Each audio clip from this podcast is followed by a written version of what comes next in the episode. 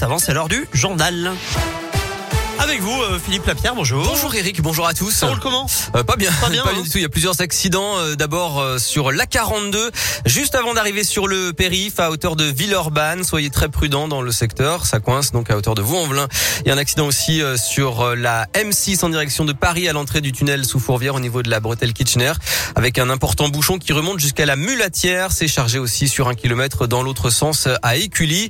Et puis ça roule mal aussi sur l'A46 Sud en direction de Paris à hauteur de Mions avant d'arriver au nœud de Manicieux et la jonction avec l'A43. Là aussi, soyez, très prudents. D'autres euh, points un petit peu chargés en ce moment. Euh, L'A7 à hauteur de Fézin, direction euh, Lyon notamment. Et puis je vous rappelle que Bison Futé a prévu du vert tout le week-end dans les deux sens en Auvergne-Rhône-Alpes pour le dernier week-end des vacances. Mais c'est orange aujourd'hui en Ile-de-France, en Bourgogne et dans l'Est.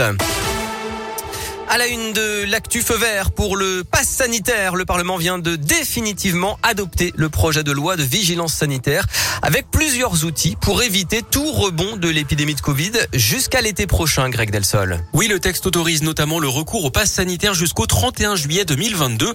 Un pass qui peut être abandonné avant cette date. Ce n'est pas d'actualité hein, pour l'instant avec une légère reprise de l'épidémie ces derniers jours en France. Il y a d'ailleurs une série de critères dans ce texte pour justifier le recours au pass. Taux de vaccination, de positivité des tests ou encore de saturation des lits de réanimation, mais pas de seuil chiffré. Par ailleurs, le régime de sortie de l'état d'urgence sanitaire court lui jusqu'au 31 juillet également. En cas d'aggravation de l'épidémie, c'est l'état d'urgence lui-même qui devrait être réenclenché.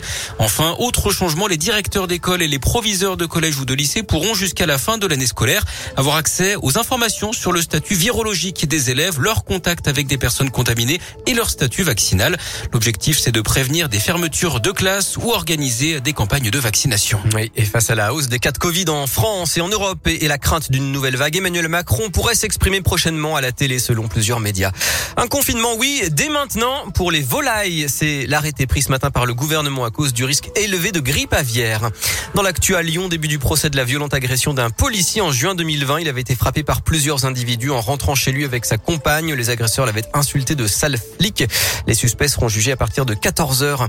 Un go-fast intercepté en Isère. Une Audi RS6 a été retrouvée sur l'A7 mercredi soir, selon le Dauphiné libéré. À l'intérieur, 100 kilos de cannabis. La présence des douaniers à la barrière de péage de Reventin aurait forcé le trafiquant qui se dirigeait vers Lyon à toute vitesse à abandonner sa voiture sur la bande d'arrêt d'urgence. En foot, après la victoire 3-0 hier à Dessine contre le Sparta Prague qui lui assure une place en huitième de finale de Ligue Europa, l'OL se tourne déjà vers le championnat et le déplacement à Rennes dimanche soir.